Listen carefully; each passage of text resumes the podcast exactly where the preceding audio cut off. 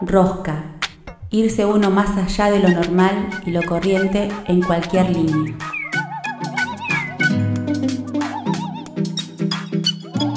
A partir de este momento le vamos a dar mil vueltas a las mismas cosas. La rosca, la rosca. El significado se lo das vos. Nosotros solo damos la vuelta. Se viene.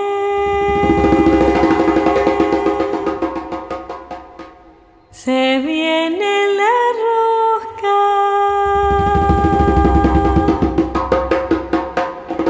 La rosca.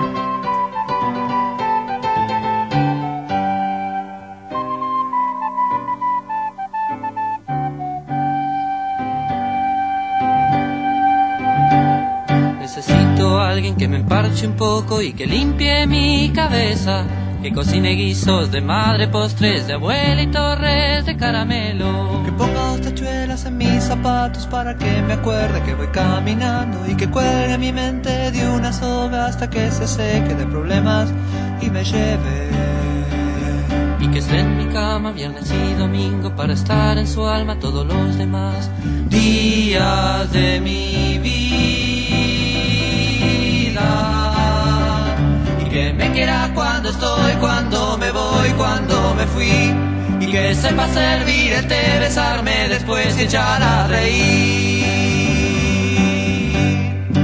Y que conozca las palabras que jamás le Y estamos escuchando este programa número 29, ¿no? De La Rosca. 29 de la rosca, martes 26 de octubre. Estamos Y así eh, seguimos, iniciando, terminando este iniciando con un, un programa medio para, re- para festejar el cumpleaños número 70 de el, uno de los músicos populares más reconocidos de nuestro país. Estamos escuchando a Sui Generis en este caso, porque hoy mm, queríamos, eh, queremos homenajear a Charlie García, que cumplió 70 años el día viernes, El- ¿verdad? No, el día sábado 23. Sábado. Sábado. Sábado 23 de octubre se estuvieron haciendo muchos conciertos homenaje en el CCK. Bueno, participaron muchos eh, artistas eh, argentinos eh, y de otras partes del mundo que homenajean a este gran músico.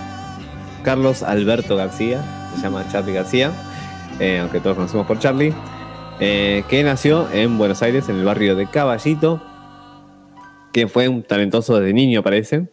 Eh, la vocación musical de, Charlie empezó a desarrollarse cuando sus padres le regalaron un piano de juguete.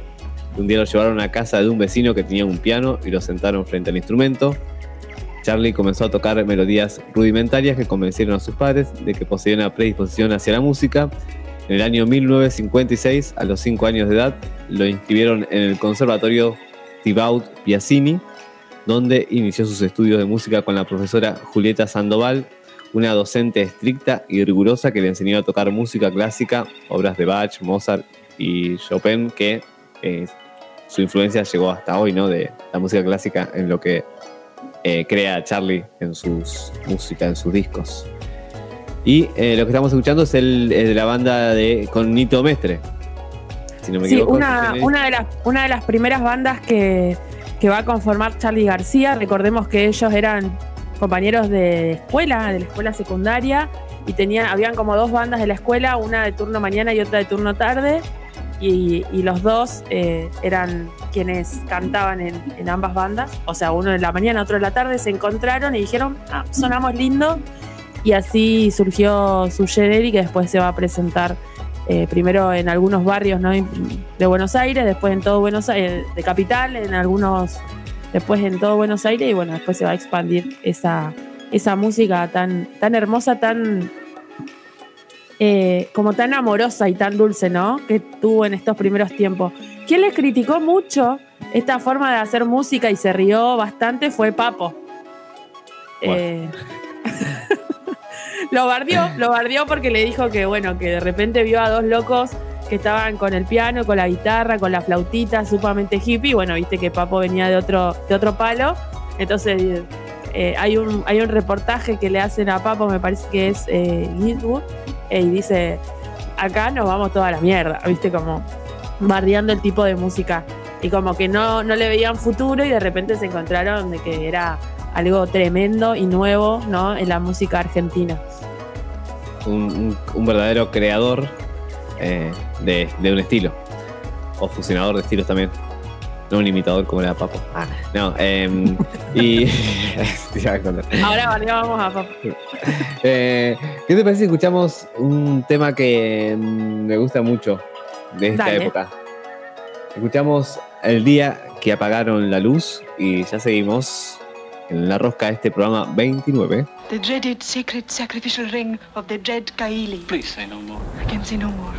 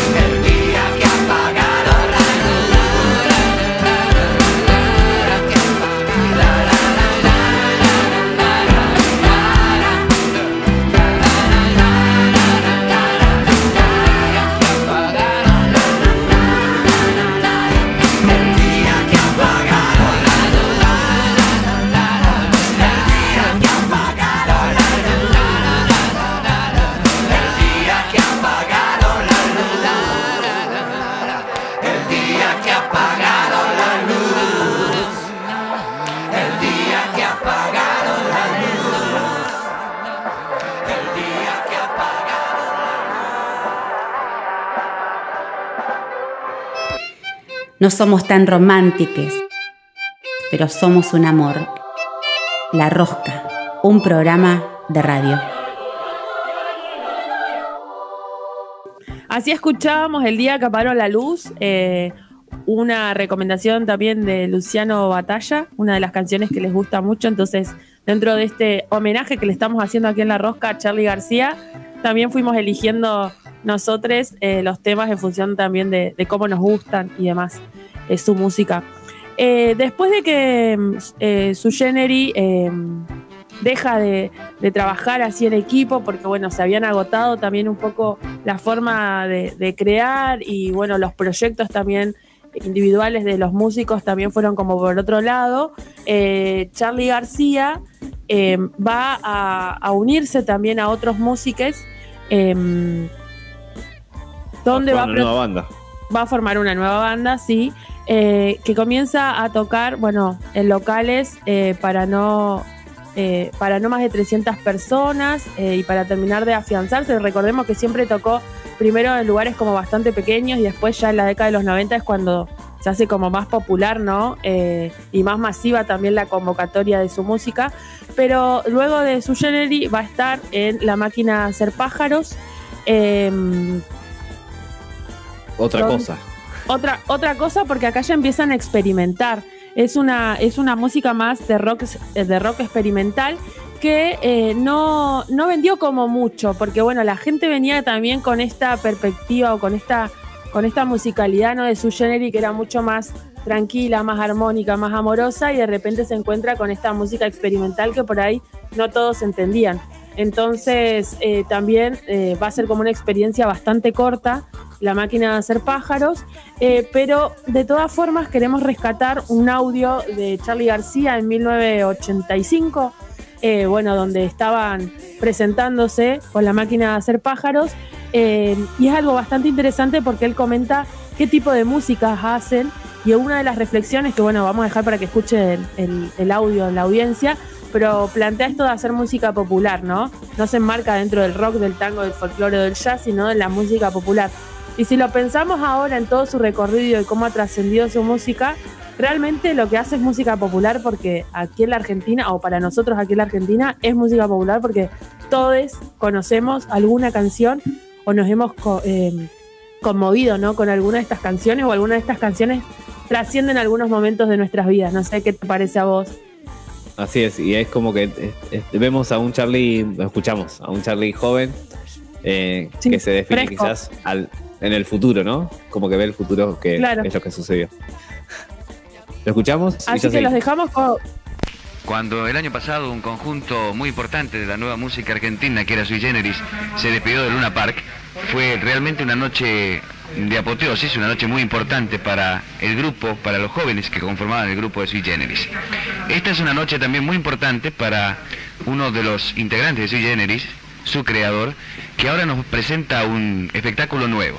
El señor se llama Charlie, Charlie García, probablemente su imagen no sea demasiado conocida por los medios de comunicación, y la intención es presentarlo y preguntarle, por ejemplo, ¿qué es la máquina de hacer pájaros? Es el nuevo grupo que formé. Es eh, un grupo de seis personas, donde cuatro tocan y dos cantan. Charlie, ¿qué edad tenés? 24 años.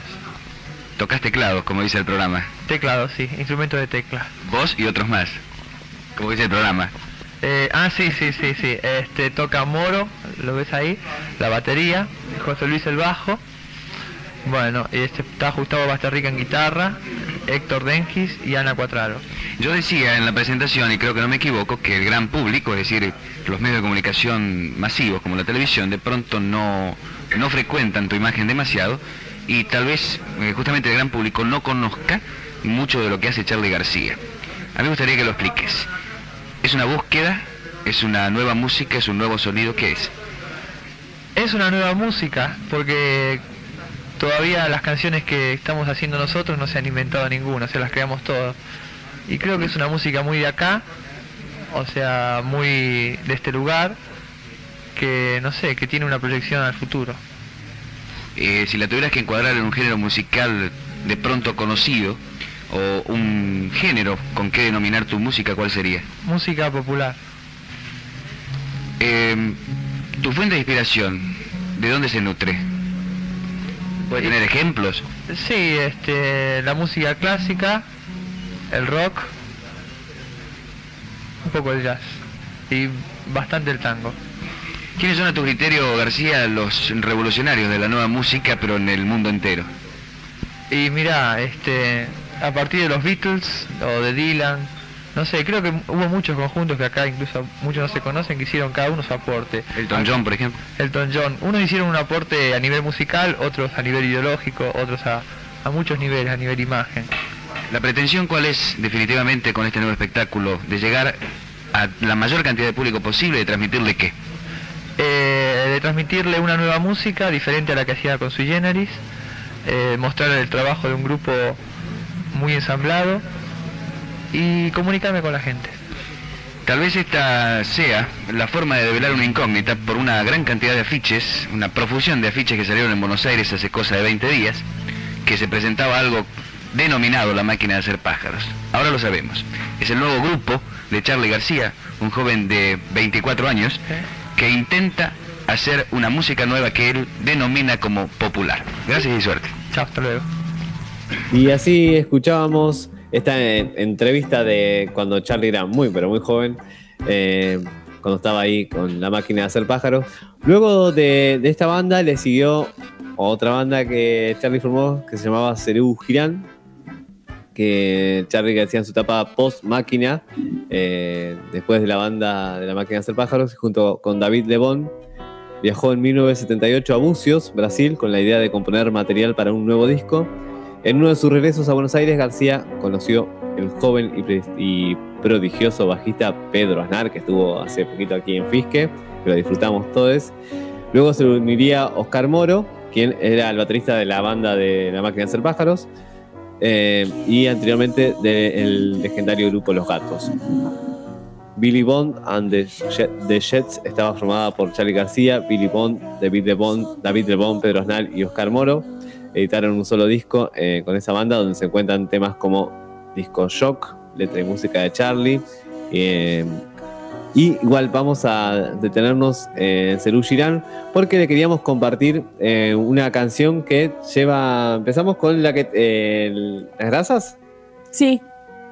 Eh, Vamos vamos, a a vamos a escuchar, perdón, la grasa de las capitales, pero eh, también mencionar que eh, con grasa de las capitales se cambia un poco la temática sonora del disco y las canciones son más directas. Los instrumentos empiezan a sonar así como en primer plano, sin arreglos de cuerda. Y, eh, y aparte, bueno, toda la, la crítica y la ideología ¿no? que viene marcado con esta canción. en por plena también dictadura. tan representativa, tan fuerte y tan importante. Yo creo que todos lo escuchamos y bueno, algo se nos eriza un poco la piel escuchar, más si escuchamos a algún vivo de ellos. Así es. Y, y que hay mucho para mm, rastrear en YouTube, en internet también para, para encontrar eh, de esa época, ¿no? Eh, vamos a escuchar entonces La Grasa de los Capitales de la canción que lleva el nombre del disco. eh, y ya seguimos con este cumpleaños feliz de La Rosca Radio, que este homenaje queremos hacerle a Charlie García.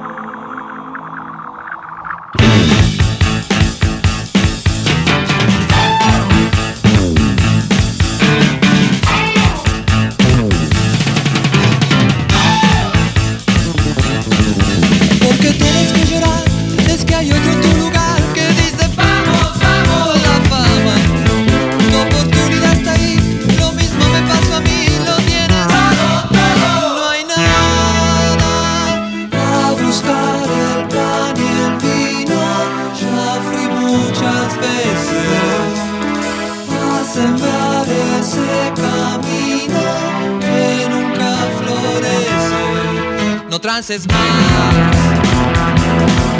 Toda cantina y con la cantora, con la televisión cantadora, con esas chicas bien decoradas, con esas viejas todas quemadas, gente remita, gente careta, la gran se inunda cual fugaceta. No se va a acabar, no se va a acabar,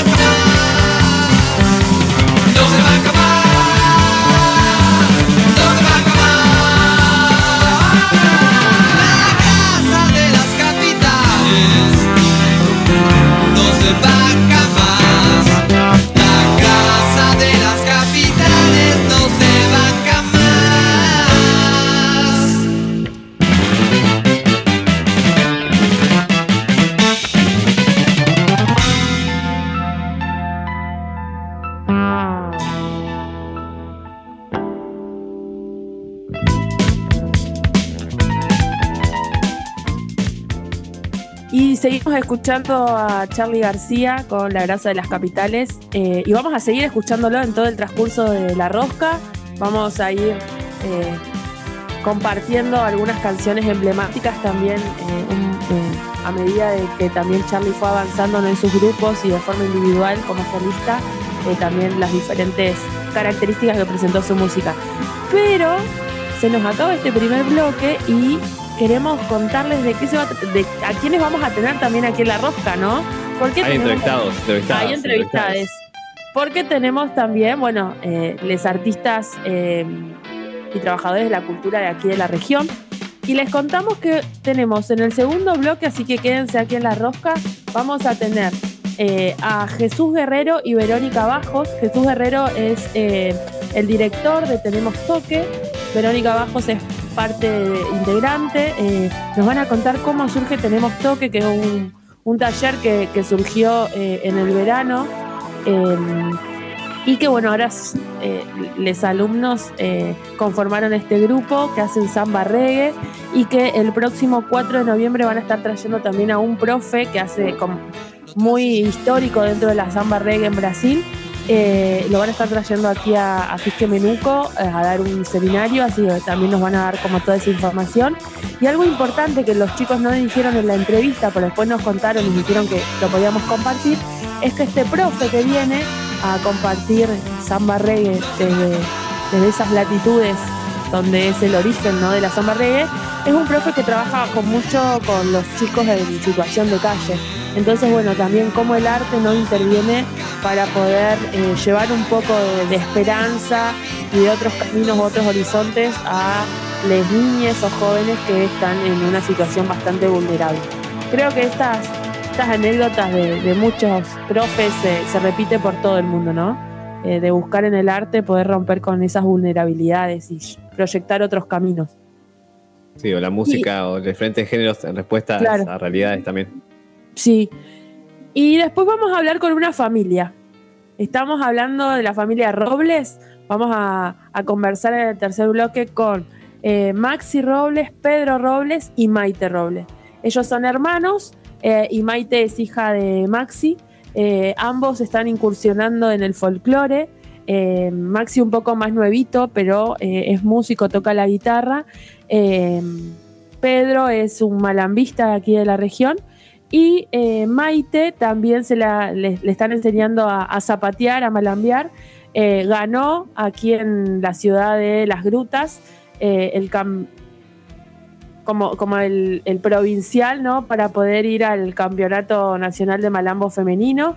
Ella en la categoría de niñas, así que va a estar viajando a la ciudad de Cosquín, en Córdoba, en noviembre con su papá y su tío, que la van a acompañar. eh, y bueno, nos van a contar cómo fue todo este recorrido y aparte eh, que necesitan ayuda monetaria, así que están haciendo rifas, están haciendo eventos y bueno, como sabemos que la audiencia de La Rosca es muy solidaria, les invitamos a, a buscarlos a ellos en las redes y colaborar para que Maite y su familia puedan viajar y bueno, representar a las niñas o a las niñas de, de Fisque Menuco en el Campeonato Nacional de Malambo Femenino. Bien. Y para después, entonces, después de, la, de esta pausa que se viene ahora, vamos a, pensar a conocer a nuestros entrevistados. Pero antes de cerrar este bloque, queríamos eh, cerrar con una canción de un disco de, ya que, ya que estamos ahora con Serú eh, Girán, vamos a cerrar con una canción de, eh, del álbum Bicicleta, que fue a principios de los años 80, eh, que un disco que relató con delicada y admirable exactitud la realidad argentina de una época política nada fácil bajo la dictadura en nuestro país. Canción de Alicia en el País y Encuentro con el Diablo son las canciones que mejor exponen aquella realidad social. En Canción de Alicia con el País, García pinta de cuerpo entero la realidad argentina mediante metáforas que los sensores no llegaron a captar. Esas eran las posibilidades que tenía Charlie de, de seguir cantando en dictadura porque tanta poesía los militares no podían descifrar. Era un. como estaba codificada el mensaje. eh, Bicicleta también contiene la nostalgia de Charlie García en composiciones como A los jóvenes de ayer y mientras miro las nuevas olas. Pero elegimos otra canción. No ni- ninguna de esas que nombramos, porque vamos a, a escuchar eh, una canción de, de ese disco, pero en una versión mucho más nueva, que lo hizo con la gran Mercedes Sosa en un disco. Y vamos a escuchar eh, una canción que me encanta y una versión que me encanta. Desarma y sangra, Charlie García, Mercedes Sosa, suena en la rosca y ya volvemos después de una pausa. Tiempo es un vidrio, tu amor un faquir, tu cuerpo una aguja, mi mente un tapiz. Si las sanguijuelas no pueden herirte, no existe una escuela que enseñe a vivir.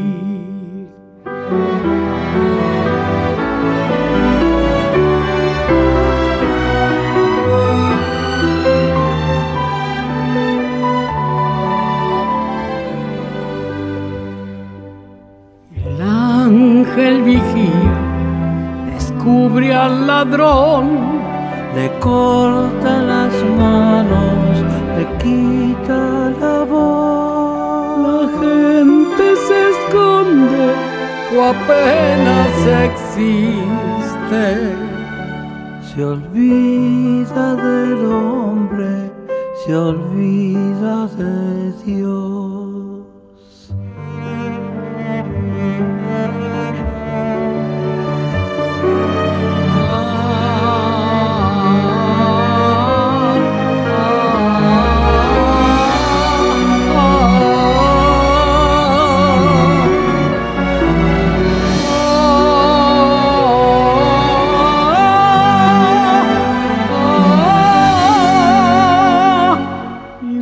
Alrededor. Heridas que vienen, sospechas que van y aquí estoy.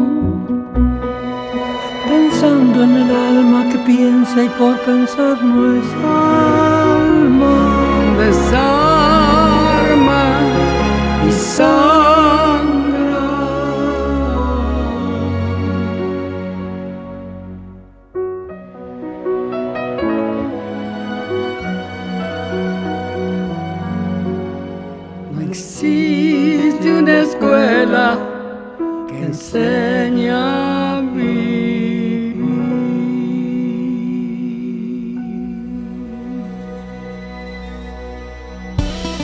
La Rosca, arte, artistas, música, teatro, cine, artes visuales, políticas culturales, protagonistas, lluvia de palabras, La Rosca, un programa de radio.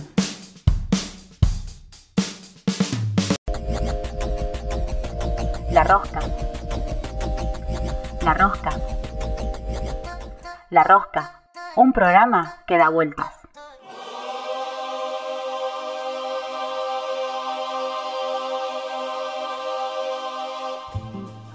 Bien, y seguimos aquí en La Rosca este martes y hoy tenemos eh, a nuestros entrevistados del día de hoy. Lidia, ¿nos querés contar? Hay toque, hay mucho toque parece. ¿Querés contarnos quién nos visita hoy? Sí, estamos con eh, integrantes de Tenemos Toque, Verónica Bajos y Jesús Guerrero. Eh, le damos la bienvenida a La Rosca y les agradecemos también por este tiempito para contarnos un poco de qué se trata Tenemos Toque, cuándo surge y bueno, todas las novedades que tienen a partir de, de ahora, ¿no? Muy buenas tardes, noches, ¿cómo están? Buenas noches, ¿cómo están? Hola, buenas noches. Muy bien, muchas gracias Jesús, Verónica, por eh, sumarse aquí a la entrevista de La Rosca. Y bueno, nos, nos gustaría saber qué es Tenemos Toque.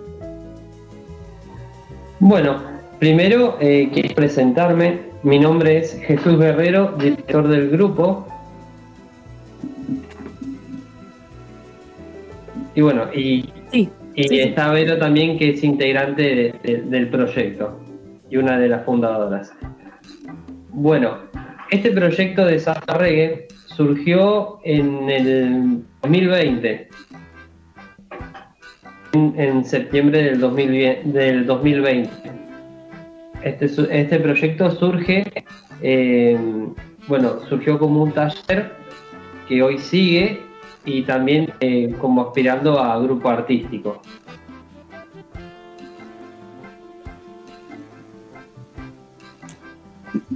No sé, Vero, si nos querés contar un poquito más de lo que dijo Jesús. Y en realidad yo no tengo trayectoria, soy alumna nada más. Mira. Este, así que lo mío es otra cosa, trabajo de otra cosa que nada que ver. Y, y empecé en donde yo voy a canto, así que empecé canto, batería y surge el taller de verano de que eran ritmos latinos y después de ritmos latinos terminamos comenzando con lo que Jesús quería principalmente hacer, que era eh, orientarlo al taller a samba reggae. Y bueno, el taller de samba reggae, qué sé yo, a mí me encanta, está buenísimo. Somos como una batería desarmada en distintas personas. Entonces es como, está bueno lo que lleva el ensamble de, de los tambores. Eh, a mí me gusta toda la parte rítmica, así que bueno, pero soy alumna, si bien soy de, de las primeras que entraron y, y sigo. Así que hay mucha gente que sí, que fue entrando, saliendo, va variando. Claro. Pero como todo taller, siempre hay altas y bajas, ¿no? Y entonces tenemos toque, va a surgir como un taller que se da eh, aquí en Fisque Menuco, ¿no? Eh, surgió como un taller, también eh, la idea es que, que sea grupos, si bien tuvimos presentaciones, que no fueran presentaciones eh, a modo de taller, sino que fueron presentaciones de carácter artístico.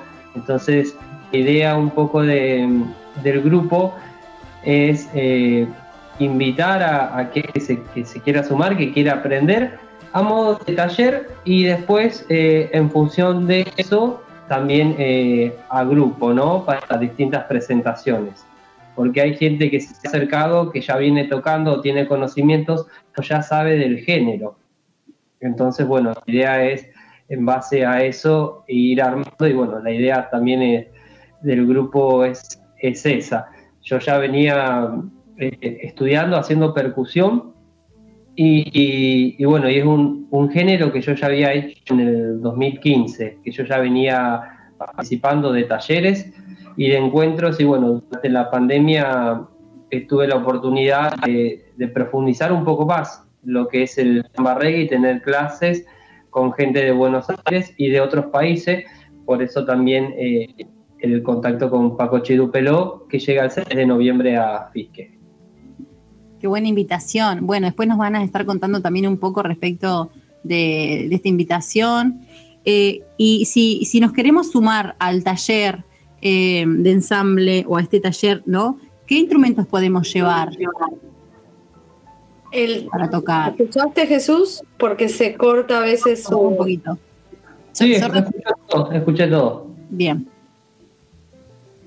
Bien, los instrumentos que se pueden, pero bueno, también es importante eh, que la gente sepa qué es el samba reggae, ¿no? Que, que es eh, este género. Si bien, bueno, uno escucha y dice samba, lo relacionás con, con Brasil, ¿no? Y reggae, decís, bueno, debe ser un poco jamaiquino. Este género, también está bueno que la gente sepa conocerlo, surge en, en los 80, en Salvador de Bahía, porque bueno, Brasil, al igual que Argentina, tiene variedades de ritmos muy complejos.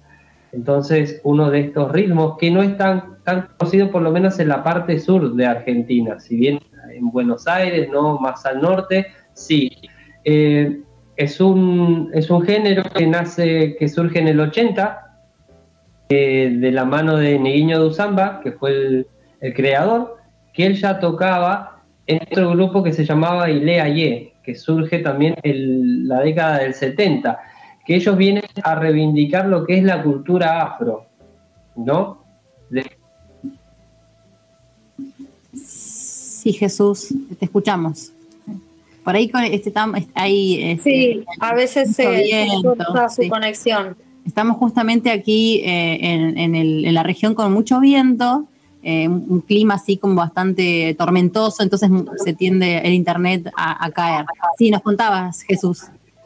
Bien, entonces es ahí donde en la década de- del 80 y después eh, a principios del 90 donde surge otro grupo llamado Timbalada, que es ahí donde se toma impulso este género. Bien, Eh, y también el Aye Bahía, que seguramente debe ser conocido. Ese es como el más conocido por ahí, ¿no? Que hemos bailado, quizás así, de caraduras nomás, ¿eh? Muy bien.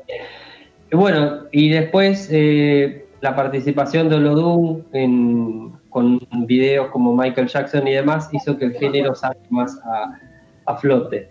Bien, esa sería como una parte resumida de lo que es el samba reggae. Después, los instrumentos con los que se va a encontrar la gente dentro de los talleres que damos y dentro del taller de Pacochi son eh, Bueno, zurdos, zurdos medios, zurdos de fondo, repique. Bueno, mientras él se corta. Eh, en el- la formación que tenemos en los talleres utilizamos redoblante. Yo seguí con los instrumentos. Esta parte la sé. Muy bien, muy bien. Eh, redoblante, que el redoblante te hace el colchón armónico. Después tenés el repique, que siempre va siendo una clave. Zurdo medio y zurdo de fondo. Hay formaciones que tienen más cantidades de zurdos, zurdos de segunda y de tercera. tercera y de cuarta. De tercera y de cuarta. Bueno, Y también el timbal baiano, pero bueno, eso es como eh, entrar más en profundidad, ¿no? Según eh, los tipos de géneros que se toquen y se- según la, la cantidad. Pero partiendo desde la base se puede hacer con un fondo, zurdo medio, que es el mismo zurdo pero de otra afinación y más agudo, redoblante o kayak, si se puede decir, la caja, ¿no? Y eh, repique. Bien, bastante, eh, bastante abarcativo, ¿no? Bastante variado de instrumentos el género. ¿Y este es un género, el samba reggae, es un género bailable también? Sí, o más bien claro?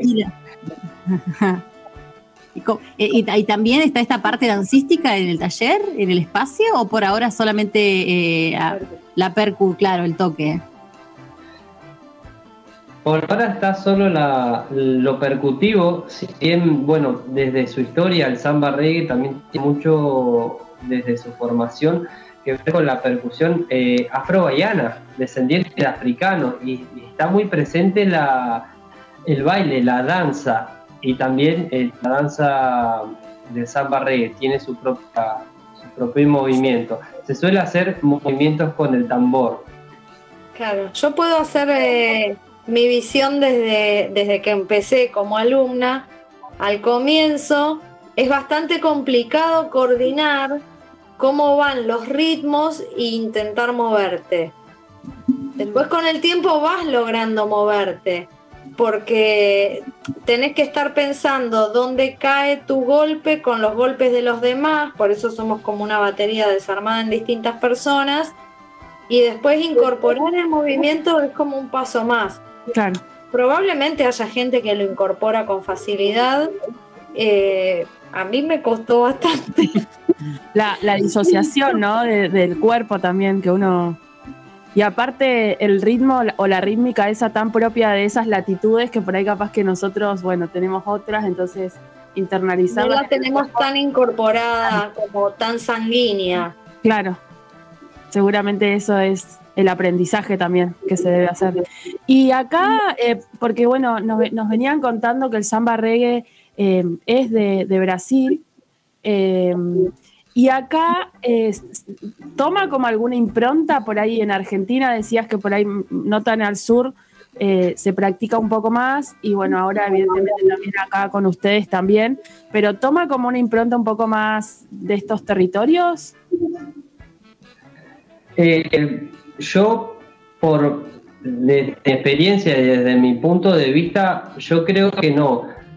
Yo he tocado otros ritmos, también tengo formación académica y, y- y he tocado en otros ritmos en donde se toma la, la impronta, ¿no? Eh, como el modificar. Pero lo que tiene de particular este género, que a mí me gusta mucho, es que se, se va pasando de grupo en grupo y los cortes, los cortes, ¿no? Que serían como variaciones que duran uno o dos compases o pueden durar hasta 8 o 10 compases, al igual que la llamada, siguen a lo largo del tiempo. Y eso es algo que, a mí me, me gusta y me interesa mucho porque vos decís, ¿cómo algo que surgió eh, en la década de los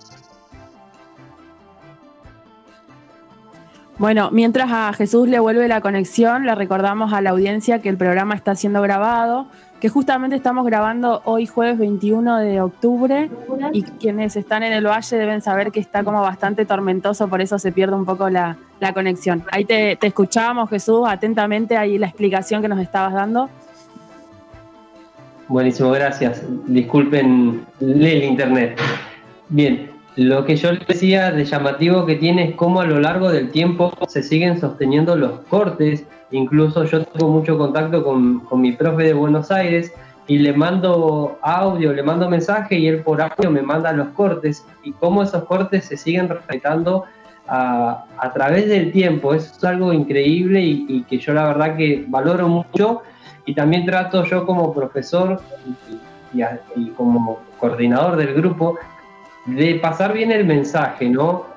Yo antes de pasar toda esta info la consulté con él, era más cercano a Pacochi y a la gente de, de, de Olodum, de San Barregue, para nada, para pasar bien el mensaje, porque a mí me parece que está bueno. Si bien cada grupo tiene su impronta, porque cada, cada grupo es único por, su, por sus componentes, si bien Vero decía, doy el ejemplo de ella, que es una de las fundadoras que, que justo está acá en la entrevista, eh, si bien Vero decía que ella viene de otro palo, eh, ¿no? Que hizo otras actividades y no viene de la música, ella tiene su impronta que al grupo aporta un montón. Y eso es lo que hace al grupo, ¿no? Eh, que a mí me parece súper interesante. Después otra, otra duda que tenía, otra consulta que surge. Alguna vez, eh, bueno, yo hice un taller también de, de percu con seña, entonces eh, por ahí la pregunta si en esta dirección que hace Jesús también vas dando como, como a partir de señas o directamente son los toques ya como preestablecidos. Surge ahí la improvisación un poco también entre los que, eh, entre el grupo, los integrantes. Eh, sí, señas hay en, la mayoría de los grupos. Hay algunas señas que ya son universales. Si bien eh, en Samba Reggae hay señas para la gente que recién empieza y bueno, para los que ya vienen tocando. Cada grupo a partir de eso puede hacer su seña también, eh, que es válido. Y, pero sí hay cortes que, que como que son así, tenés que hacer así, o como llamadas que ya son así. Por ejemplo, si yo estoy acá.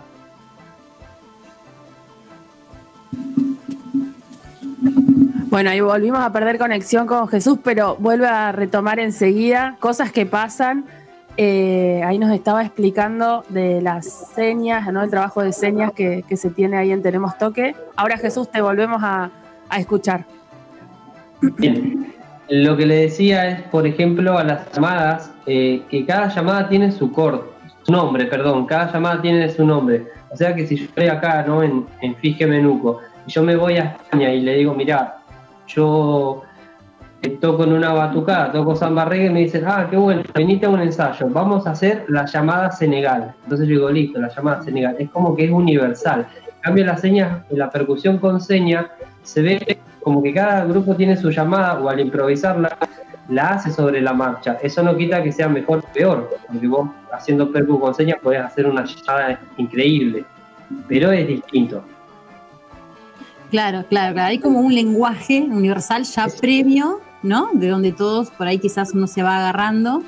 Y después, bueno, la, la impronta propia que le da cada uno, cada, cada espacio, en este caso, cada taller, ¿verdad? Y actualmente, sí, y actualmente eh, hay algo, este, alguna fecha de presentación o, o- o algún proyecto, algún trabajo en el que estén, este, estén trabajando, valga la redundancia.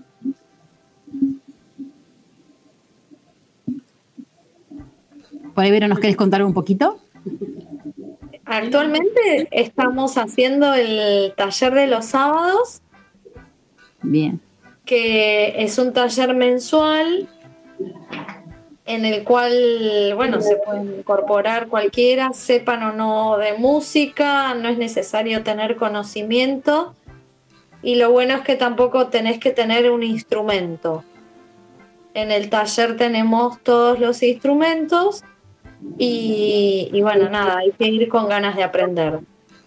Por lo pronto, presentaciones no, estamos abocados a, a ponerle media pila para estar eh, afilados para el taller del 6.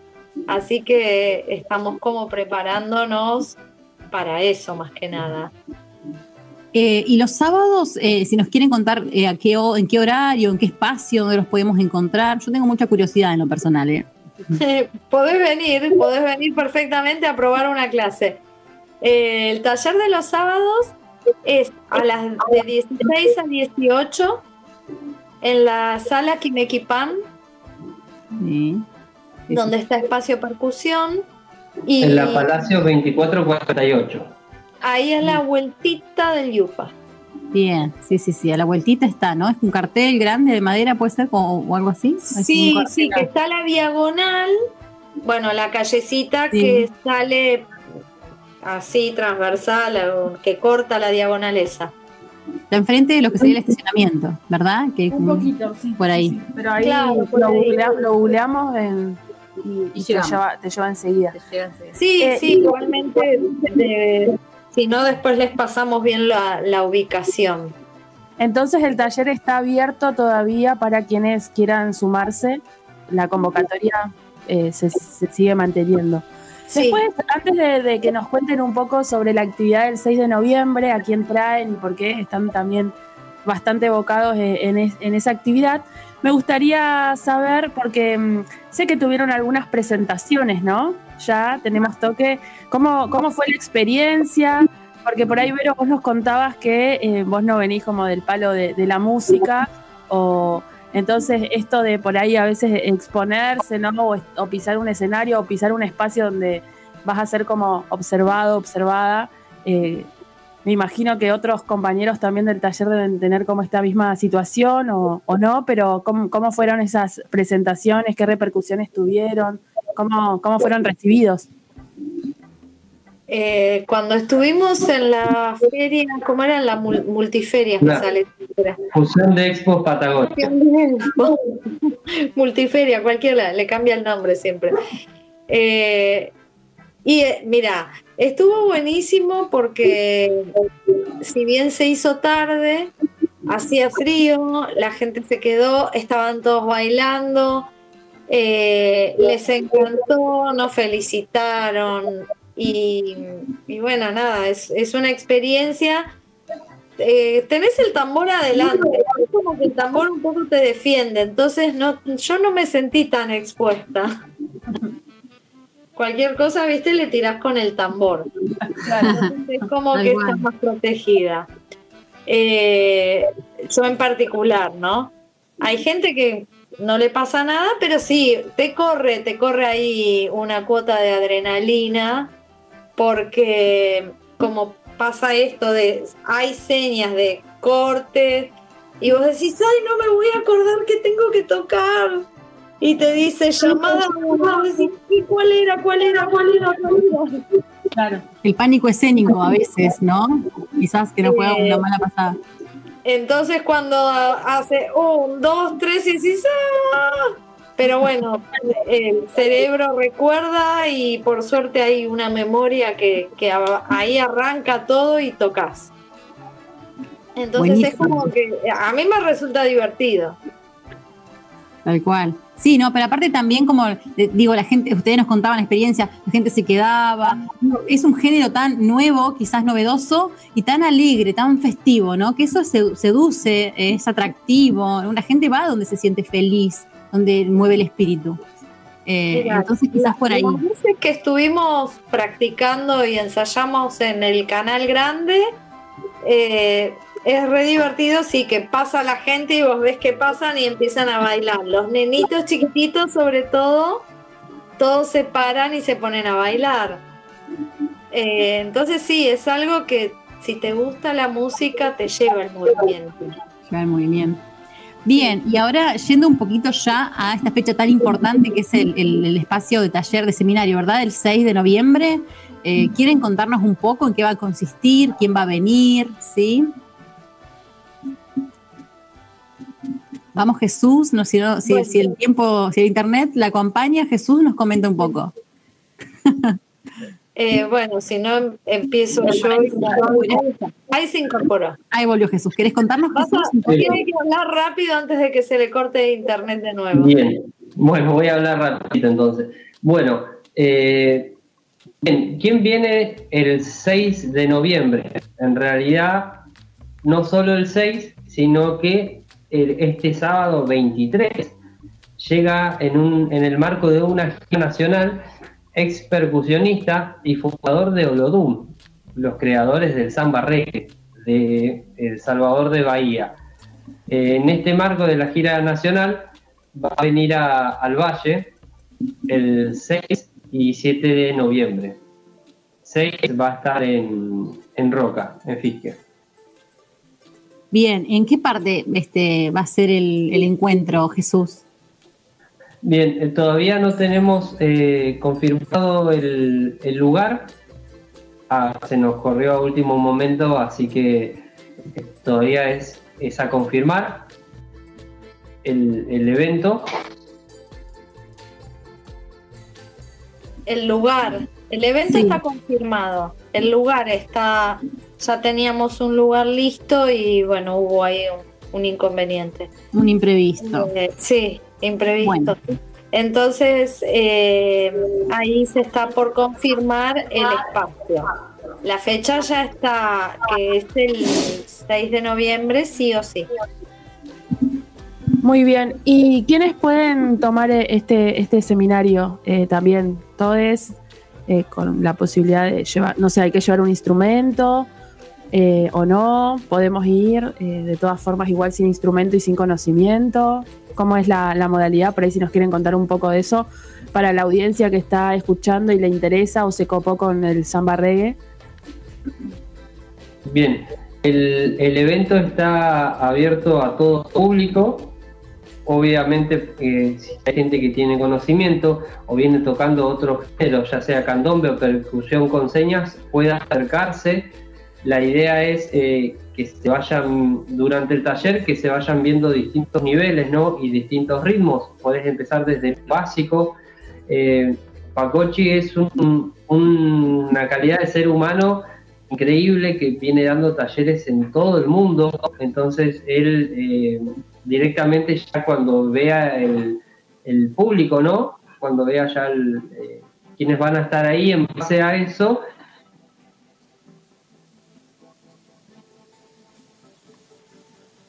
Bueno, Nuevamente, es una persona nuevamente. con mucha experiencia, claro, entonces ese va viendo ahí cuál es el nivel de tu Va persona. como, claro, va como organizando los niveles. Sí, sí. Igualmente, por ejemplo, hace un par de meses Jesús dio un taller ahí en, en el espacio de percusión, en la sala Kimequipan, en donde actualmente estamos haciendo el taller mensual. Y fue bastante gente que no tenían conocimientos de nada, de nada, de- ni del ritmo, ni de nada. Y, y terminamos todos tocando.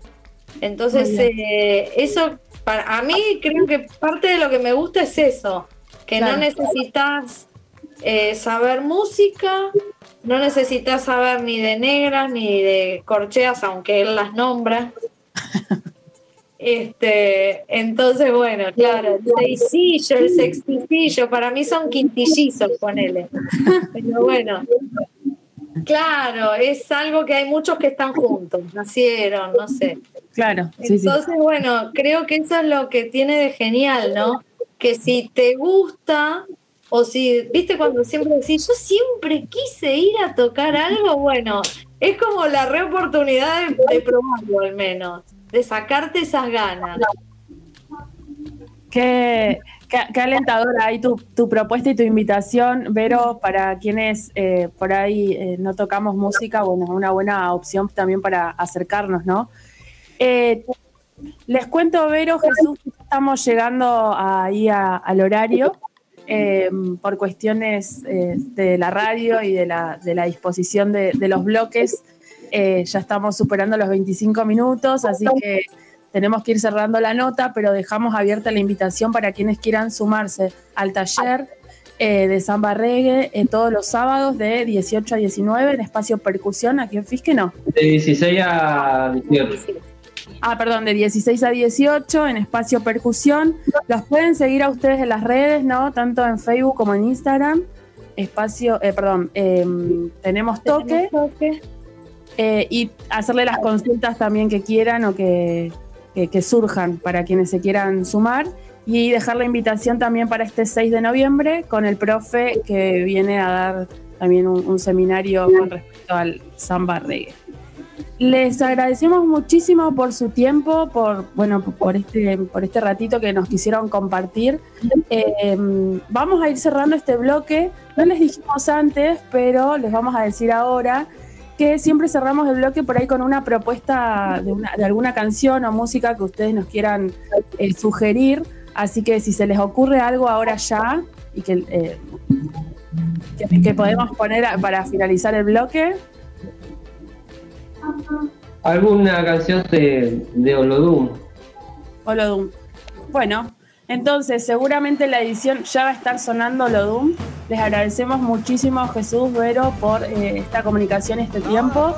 Eh, y seguimos aquí en La Rosca. Eh, ya vamos al tercer bloque. Recordamos que hoy es martes 29 de octubre y es el programa número 29 del 2021 ya de La Rosca. Muchísimas gracias Vero, muchísimas gracias Jesús. Eh, Gracias a bueno, nos escucharemos pronto por ahí, o en el canal o en alguna presentación. O en el taller. En el el taller. taller. Vengan, vengan. Pueden venir a probar una clase para ahí sacarse las ganas. Bueno, muchísimas gracias. A ustedes. Gracias. en mi cuerpo casi desnudo, no samba.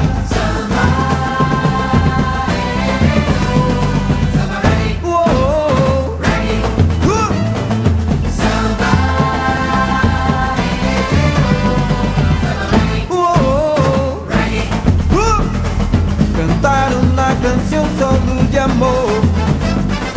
Cantar una canción solo de amor. Porque un hombre te mira chupiropea también. Porque un hombre te mira chupiropea también. Porque un hombre te mira chupiropea también. No samba, no samba, no samba, no samba reggae. No samba, no samba, no samba, no samba reggae. No samba, no samba Hola, interrumpo brevemente el programa para decirles que pueden escuchar esta y todas las entrevistas de La Rosca en Spotify, en formato podcast. Estamos como La Rosca Radio. En resumen, esta intervención es para decirles que nos sigan en Spotify y que compartan los podcasts para que también nos sigan sus contactos y los contactos de sus contactos y así. Listo, fin de la interrupción. Sigan escuchando, saluditos. Como La Rosca Radio estamos, ¿eh? Ah, y si no usan Spotify, también estamos en Apple Podcasts, Google Podcasts, Overcast, Pocket Cats y Radio Public. Ahora sí, sigan escuchando.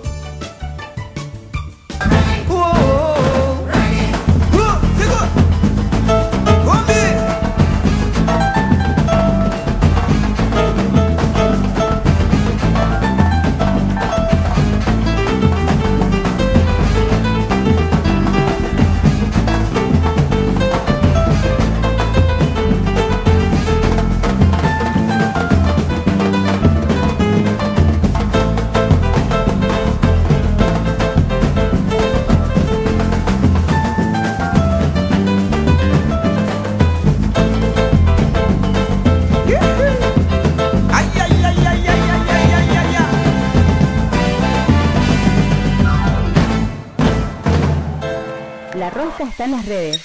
La Rosca está en las redes. La Rosca. Seguinos en Instagram y Facebook.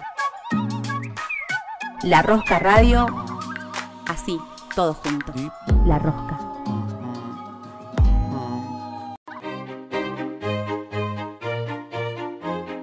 La Rosca. La Rosca. Artistas que se encuentran.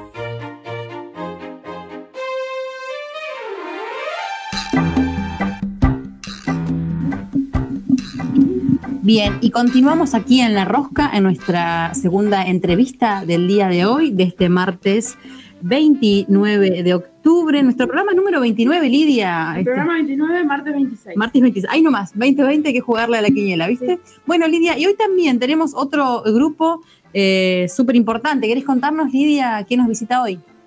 Sí, nos están acompañando La Jarilla, eh, es un grupo familiar, por lo que nos estuvieron contando previamente antes de, comenzar la grabación.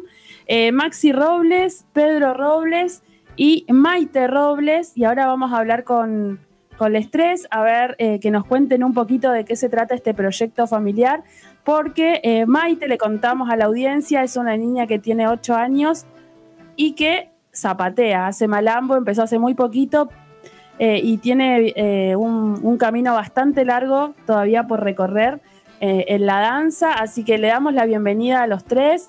Bienvenidos a la Rosca Maxi, eh, Pedro y Maite. ¿Cómo están? Buenas noches. Buenas noches, gracias por la invitación. Acá estamos, todo bien. Eh, estamos en familia. También recién nos pudimos reunir nosotros, así que. Ah, Ahí escuchamos a Maite que se ríe un poquito. Creo que es la, la- la pequeña o Sí. la, la persona más pequeña que hemos entrevistado en La Rosca, así que estamos inaugurando también este espacio con les niñes. Así que Maite, ¿nos querés contar un poco qué es lo que haces vos acá en este grupo en La Jarilla? Sí, yo zapateo de los dos, sureño y norteño. ¡Wow! También hago otras danzas, ¿Y qué otras danzas haces? español, moderno, ballet. Ah, y antes hacía folclore, pero ahora lo dejé por el malambo. Muy bien. Mirá, podemos, podemos hacer algunas mudanzas entonces alguna vez. Eh, Y si ¿no? quieren ahora. No, después en todo caso nos pueden mandar un videito y lo subimos ahí a, la, a las redes para, para dar a difundir. ¿Y por qué, por qué empezaste a hacer malambo? ¿Porque te convocaron ahí tu papá y tu tío o porque te gustó, lo viste? ¿Cuándo No, viste a alguien hacer malambo por primera vez? Yo de chiquita veía a mi tío y yo quería ser como él. Ah, muy bien. El orgullo del tío, ni, ni se los cuento, ¿eh? Ni se los cuento. Ya, ya lo saben, ya se lo pueden imaginar. Bueno, y Maxi, Pedro, no sé si nos quieren contar cuándo surge o cómo surge la, la jarilla, eh, qué es lo que hacen ustedes dentro de- del grupo y bueno, qué proyecciones tienen. Eh, la jarilla empieza más que nada por Maite, porque ella fue la interesada en aprender, digamos, a zapatear, pero no de manera convencional, sino de manera competitiva ya. Y eso ya demuestra que es algo muy fuerte para ella. Entonces, este grupo eh, más o menos se centra en Maite, digamos, pero ya se vienen otros chicos en el semillero, que son sus primos también, que están muy, muy entusiasmados con el malambo.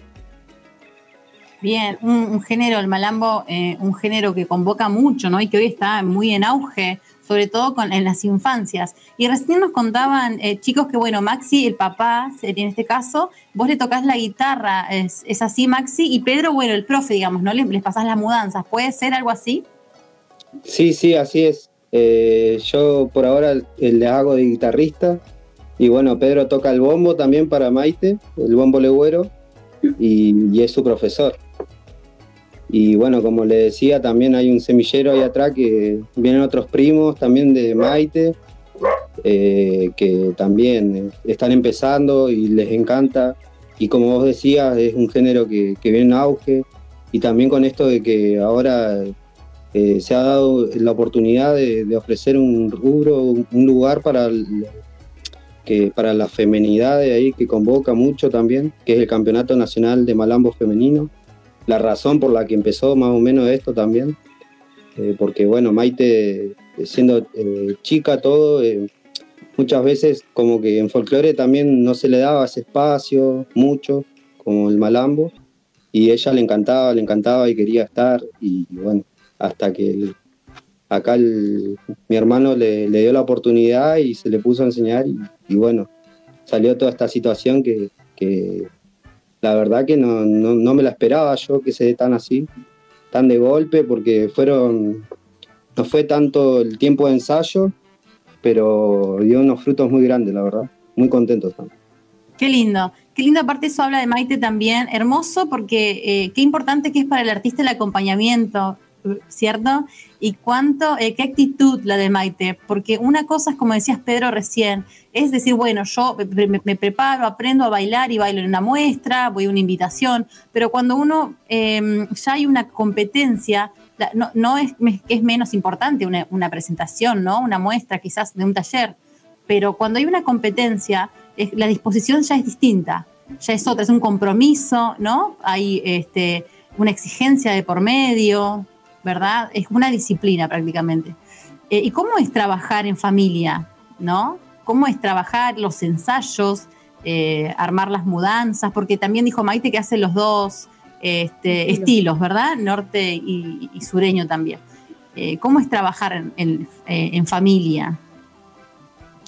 Eh, no, este, más que nada con Maite tenemos una cierta conexión, debe ser por sí ya, porque ella con mucha facilidad saca las mudanzas que yo le enseño y por ahí capaz, eh, qué sé yo, hasta a mí me cuestan por ahí las mudanzas y yo se las paso a ella y ella le salen perfectas. Pero obviamente que si vamos a ir a competir hay que este, llevar a otro nivel, eh, llevar a otra a- el trabajo. al trabajo. El trabajo a hacer es mucho más eh, complicado. Bueno, también acá el, tiempo que estuvimos ensayando fue medio difícil porque vivimos en una casa chica nosotros y se nos era complicado trabajar, eh, trabajar ensayar. Eh, no, no teníamos los recursos, digamos, como para, como para hacer algo bueno. Así que nos recorrimos toda la ciudad, eh, plazas, lugares donde encontrábamos un lugarcito medio, medio grande ahí para ensayar, ahí estábamos nosotros. Y siempre acompañando, como decías vos, acompañando a Maite, insistiéndole, eh, viendo también eh, ella sus limitaciones, ahí a ver si podía, no podía, porque hace muchas actividades en la semana. Va a la escuela y bueno, ella te decía, eh, hace muchas danzas aparte. Pero siempre tuvo esas ganas como, como de, de hacer esto que tanto les gusta, que es el malambo. Y bueno, y yo creo que una parte tiene que ver Pedro ahí, que, que es como que la entusiasma a ella también hacer eso. Y us- ustedes, Pedro y Maxi, tienen una, una formación, ¿no? En Malambo, estudiaron antes o participaron en algún, en algún grupo folclórico. Aparte de Malambo, bailan folclore. Vienen ya, ¿no? Eh, Con- No, en realidad yo soy el que anda en, en los, Está bien, en pensé los que los dos. en los lugares de la danza, del malambo y del folclore. Eh, yo inicié en realidad con Moncho Payamán, que fue también profesor de Maite. Él me llevó al malambo competitivo, digamos, ¿no?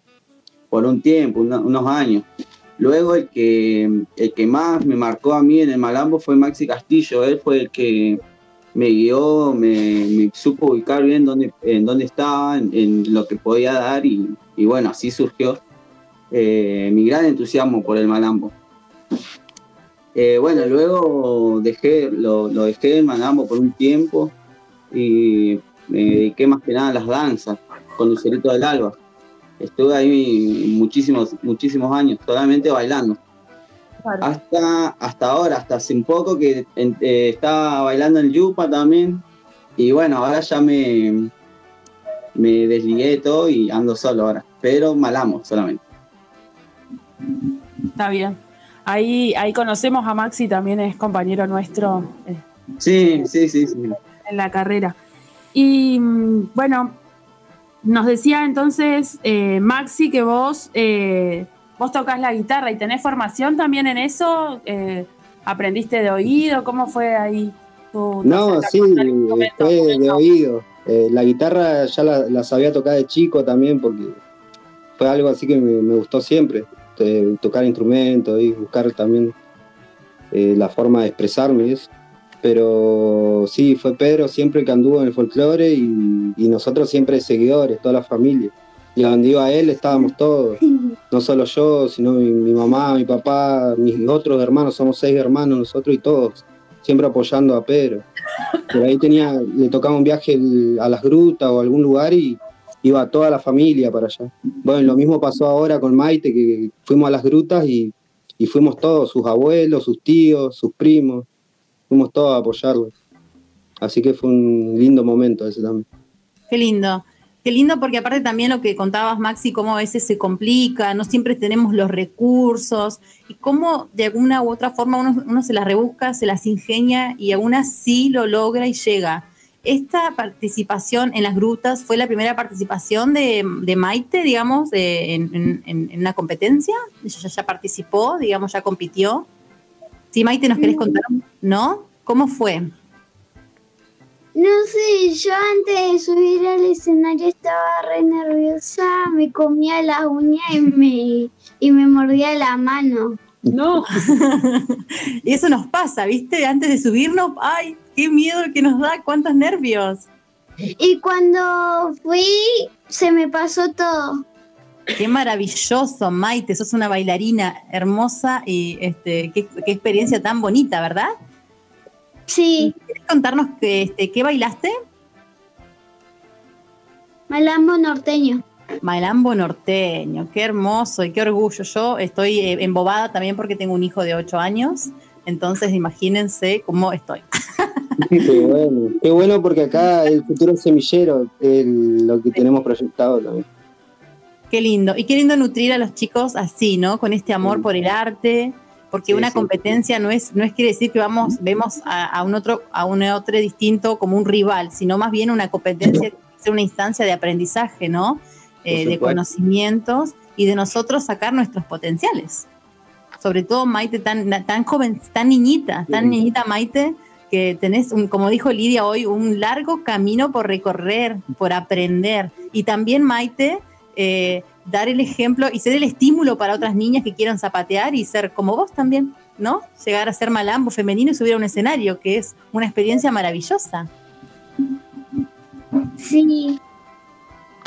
Es hermoso subirse al escenario y zapatear y encima que te elijan. Claro.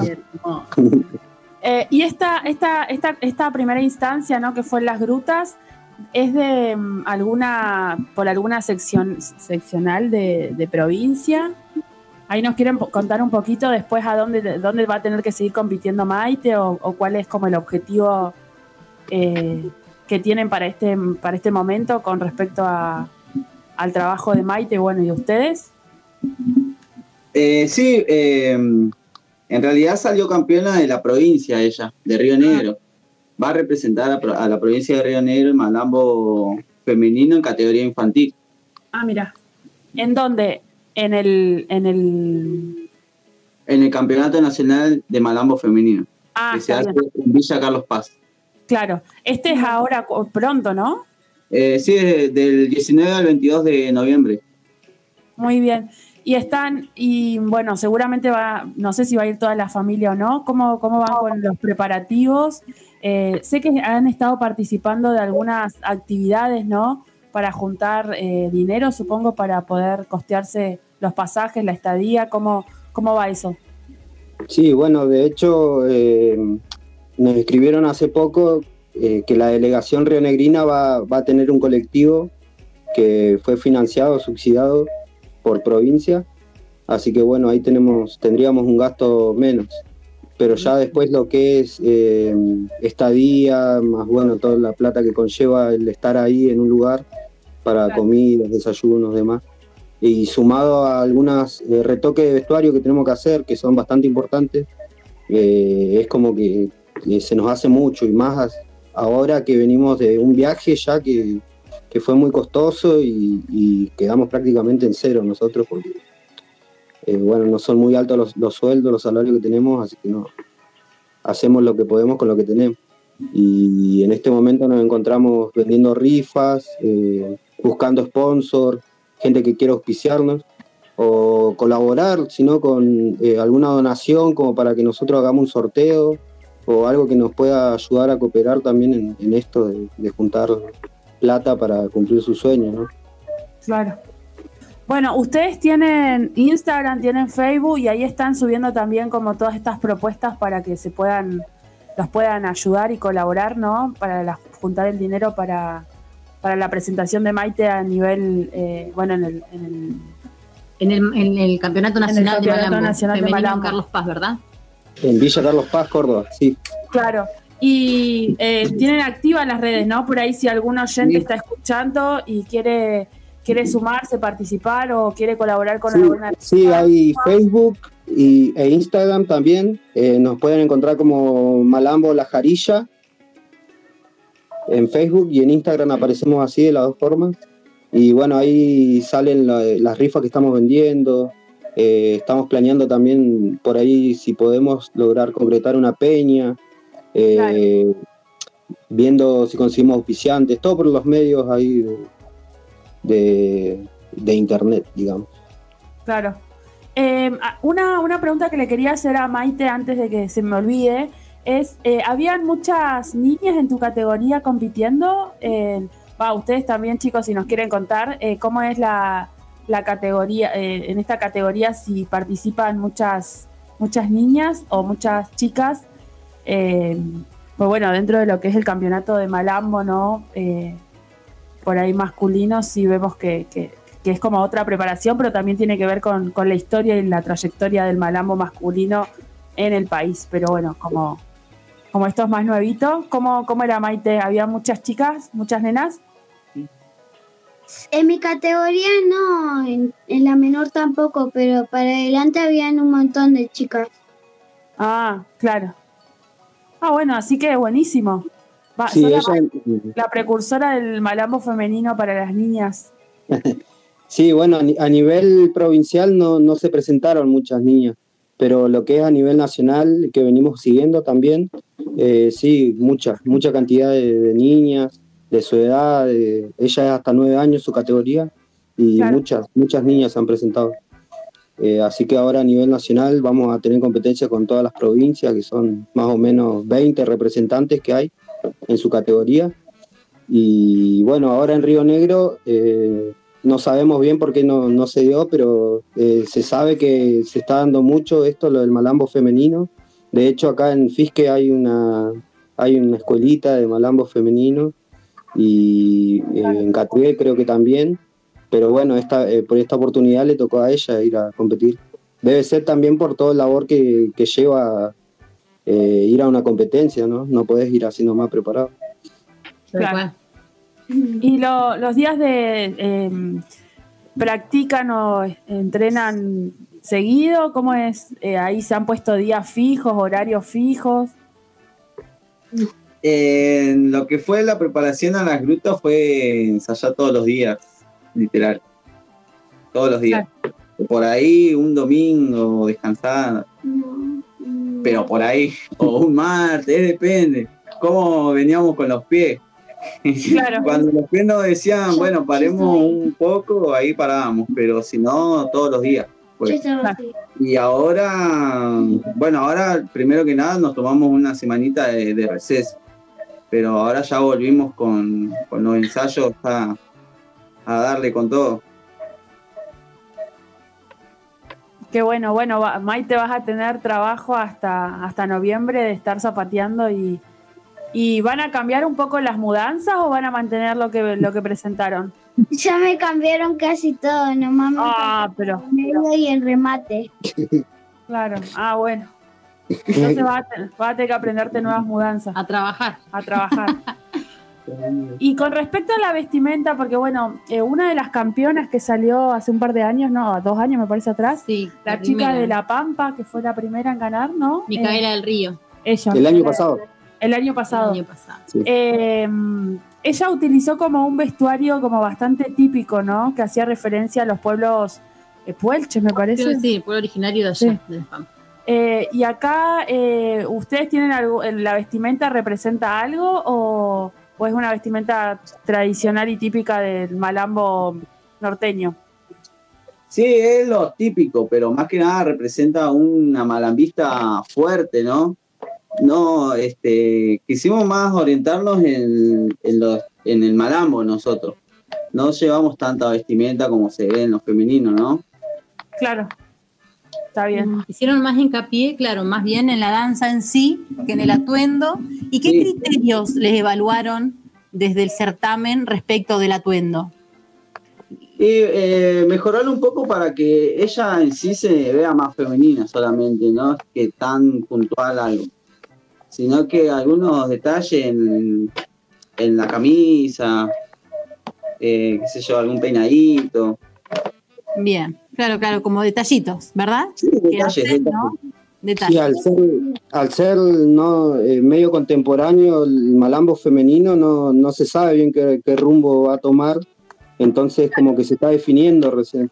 Y bueno, y como le hablamos con Pedro siempre, esto lo está aprendiendo él también porque eh, es, la- es su primera alumna y, y también es su primera vez como profesor en, en una competencia y, y bueno, es una, toda una experiencia para nosotros. Claro, un, aprendizaje, ¿no? Eh, les iba a preguntar, me olvidé. ¿Querés seguir? Les quería preguntarle, me olvidé.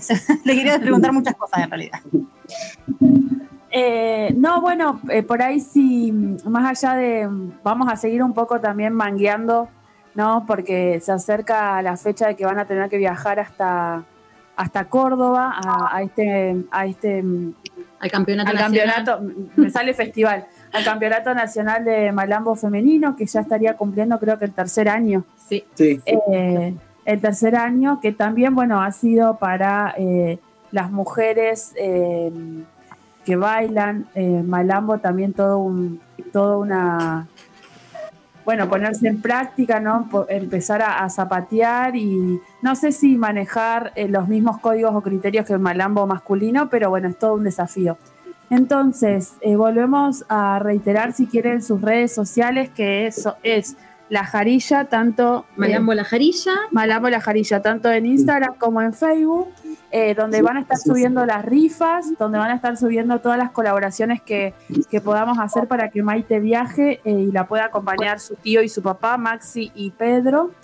Eh, y bueno, y también si está escuchando a alguien, no sé, de, de provincia o de, o de O de cultura, de la- de la cultura de cultura de aquí acá, de, de de bueno, que es una buena opción también colaborar, ¿no? Con, con las niñas, las niñas que eh, están eh, trabajando muy duro y con pocos recursos y que han logrado eh, resultados sumamente importantes como ser la representante mujer niña eh, De Río en- Negro de Río en- Negro en el campeonato. en el campeonato. Que no es poco, al contrario, ¿sí? Que no es poco con lo que significa ir a, a un campeonato nacional de Malambo. Sobre todo también eh, apostando al trabajo familiar y entender también el arte, y en este caso el Malambo, ¿sí? Dentro de la danza, como un espacio de contención, un espacio de contención para nuestras infancias, ¿sí? Donde ellos pueden también a partir de ahí aprender, ser, este, tener una, infancias felices, ¿sí? Entonces,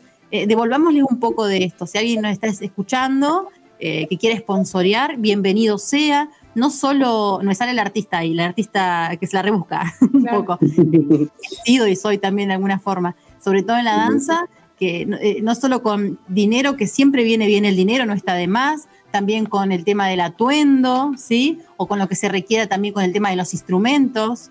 Eh, Sí. Así que bueno, si alguien nos está escuchando, eh, en buena hora, entonces sí puede hacer su colaboración y este, en definitiva también, ¿no? Este gran objetivo se puede llegar a concretar la peña, sobre todo, sobre todas las cosas también, ¿no? Poder colaborar, ¿no? Eh, bueno, en eso más, más que nada. Y bueno, chicos, si es por nosotras, podríamos estar todo el día charlando, pero ha llegado a su fin la entrevista del día de hoy. Queríamos sí, agradecerles, estamos muy contentas de conocerles, especial a Maite, que es una niña maravillosa y súper talentosa. Gracias. Gracias. Maite. ¿Te Es media timidita todavía. Se le va la timidez cuando se sube al escenario, nada más. Muy bien, así tiene que ser, valiente. Bueno, y como les habíamos dicho, vamos a cerrar este bloque. No sé si nos quieren proponer alguna canción para cerrar, eh, la que quieran. Alguna que les guste. Sí, Decile. Ah, decirle, ese, ¿cómo se llama? Eh, escucha cómo es la gente. Ah, eh, La Pucha, ¿cómo es la gente? Ah, bueno, me gusta. De Algarroba. Algarroba.com me parece. Buenísimo. Me parece que El tema favorito de la malambista. Creo que es una cueca, ¿o no? Una cueca, una Una cueca cueca. cuyana. Una cueca cuyana. Bueno, entonces con la cueca cuyana que seguramente va a estar saliendo ahora en la edición, eh, nos despedimos de Maite Robles, eh, la campeona provincial de Malambo Femenino que va rumbo al Campeonato Nacional de Malambo Femenino en Córdoba en noviembre. Nos despedimos de Maxi y de Pedro Robles también, eh, su tío y su papá, están haciendo un gran trabajo para acompañarla en este, en este proyecto y en, esta, en este trabajo que, que le va a esperar a Maite en la danza. Así que muchísimas gracias chicos y bueno, nos volveremos a encontrar después a la vuelta a ver y nos cuentan un poco de la, de la experiencia. Ah, muchas gracias a ustedes. Un gusto hablar con ustedes, la verdad. Eh, muy linda la entrevista. Nos sirvió. Va, yo me sentí muy cómodo. No sé, acá mi- ella también Es la única, es la única entrevista que pude hablar. Bueno, pero ahora van a ver un montón, Maite, no te preocupes que... Ahora te van a llamar de todos los medios Maite. Nuestra Maite famosa. Bueno, mu- muchísimas gracias. Y eh, nosotros seguimos aquí en La Rosca, estamos escuchando La Pucha como es la gente, esta cuequita cuyana, y así terminamos el tercer bloque. Eh, y se quédense ahí en la emisora de Antena Libre porque todavía nos queda el cuarto bloque para seguir hablando un poco de la agenda cultural que nos espera esta semana aquí en Fique Menuco y en la región. Siguen varias vueltas más. Quédense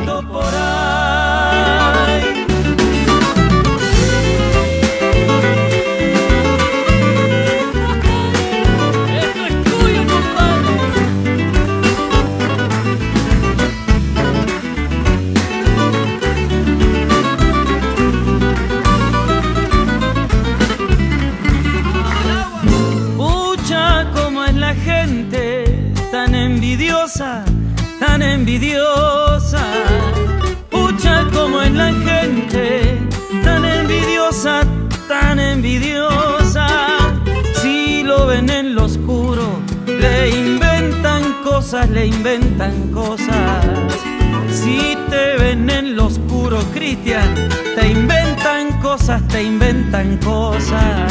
Si alguna vez anduve en amoríos,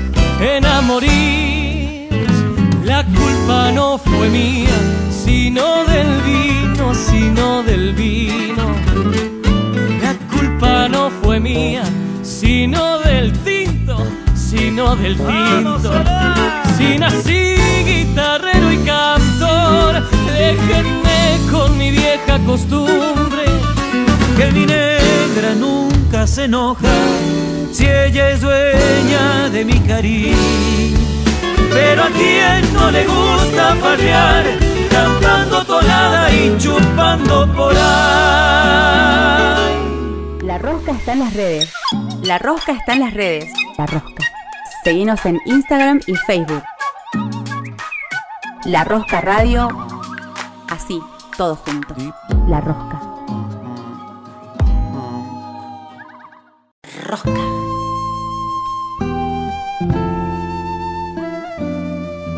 Rosca, la rosca.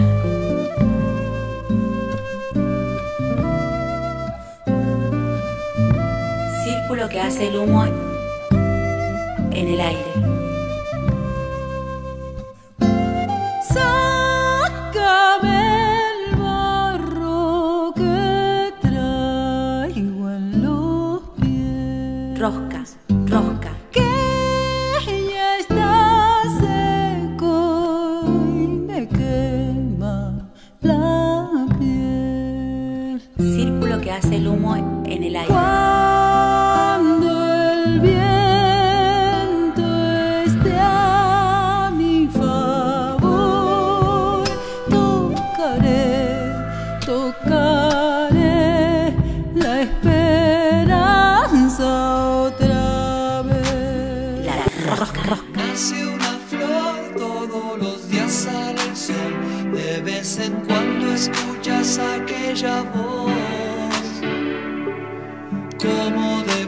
Seguimos en la Rosca Radio, hoy martes 26 de octubre, programa número 29.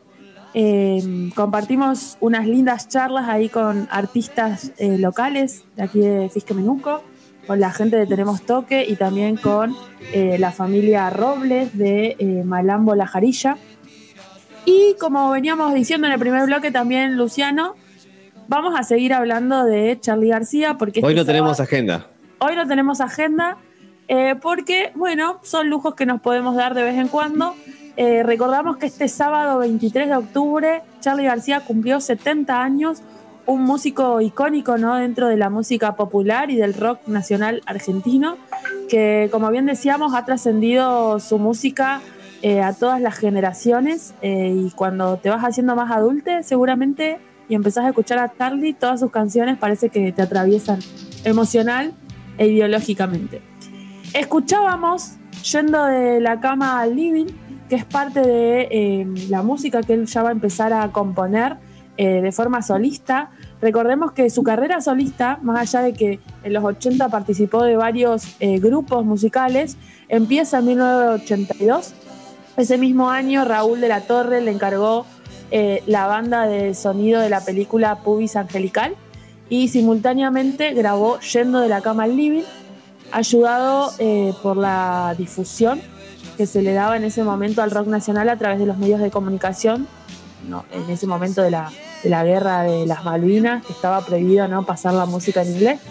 Entonces el disco tuvo una gran recepción eh, en el público y van a aparecer canciones antagónicas eh, como por ejemplo No bombardeo en Buenos Aires, Inconsciente Colectivo o Yo no quiero volverme tan loco.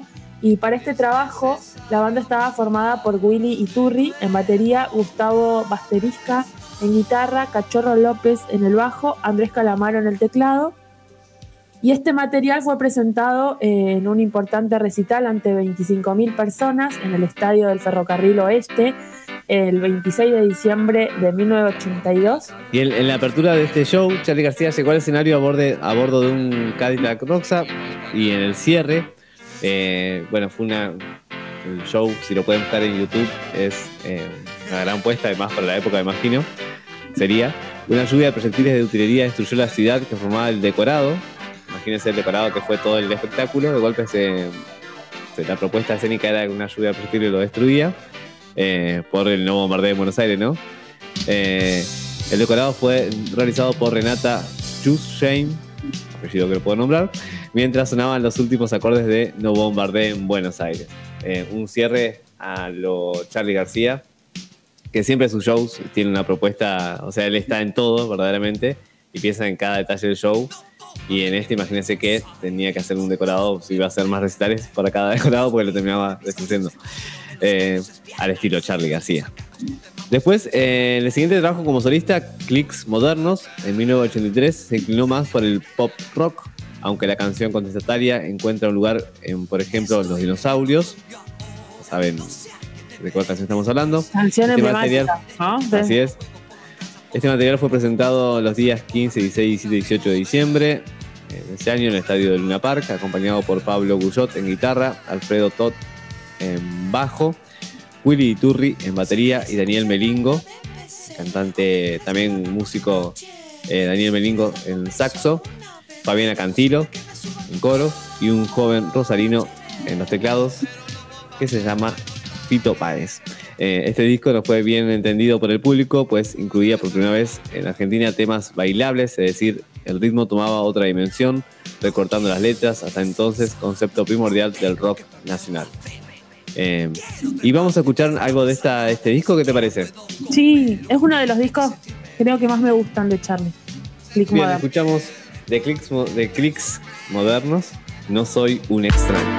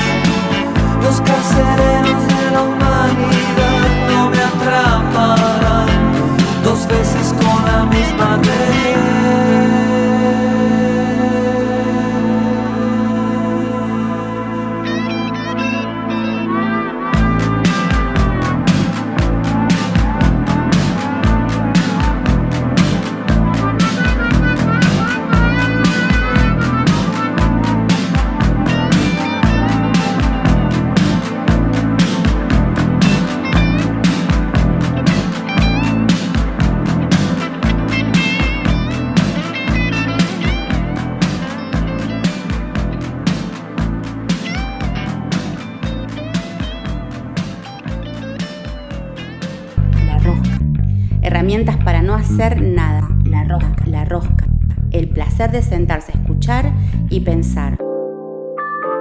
O a pensar sin escuchar. O escuchar, o escuchar, o escuchar.